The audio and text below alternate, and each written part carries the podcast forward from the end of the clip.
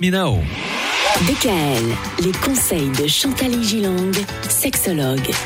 Chantal, en ce vendredi, en ce jour des conseils, on va continuer à parler du point G, notamment de la surélévation du point G. On a commencé à aborder la question hier, faut-il, oui ou non, surélever le point G?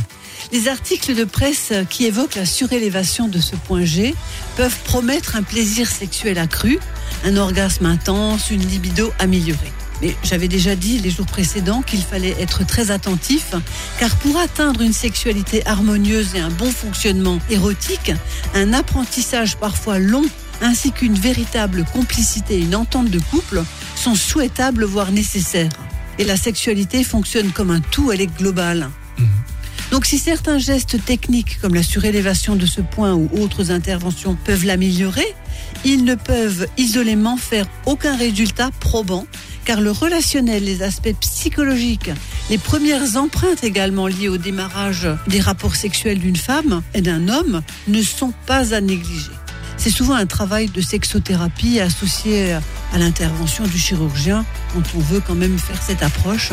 Ouais.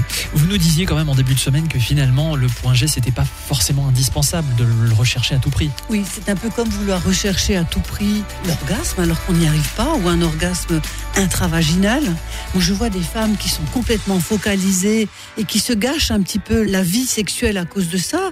Si on n'a pas la zone G, et si on n'a pas absolument un orgasme irréaliste euh, à atteindre, ça n'est pas très grave. Pourquoi se gâcher la vie? Alors, faut-il s'évertuer à trouver ces points pour éprouver du bonheur sensuel? Faut-il rechercher en, en tant qu'homme une femme fontaine? Hein, On en parlait dans la semaine pour véritablement être heureux.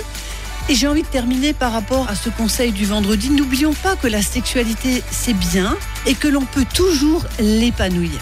Mais que la relation amoureuse est nécessaire, ainsi que la bonne entente et tout simplement du bon sens. Ben voilà. Et donc l'importance de la relation de couple. C'est pour ça qu'on va reparler de couple la semaine prochaine. Et notamment de quelque chose qui peut parfois être à l'origine de problématiques hein, dans la relation de couple. C'est l'argent. Quelle est la place de l'argent dans le couple? Voilà la question à laquelle on est en train de répondre à partir de lundi. Bon week-end. Bon week-end. DKL, retrouvez l'ensemble des conseils de DKL sur notre site internet et l'ensemble des plateformes de podcast.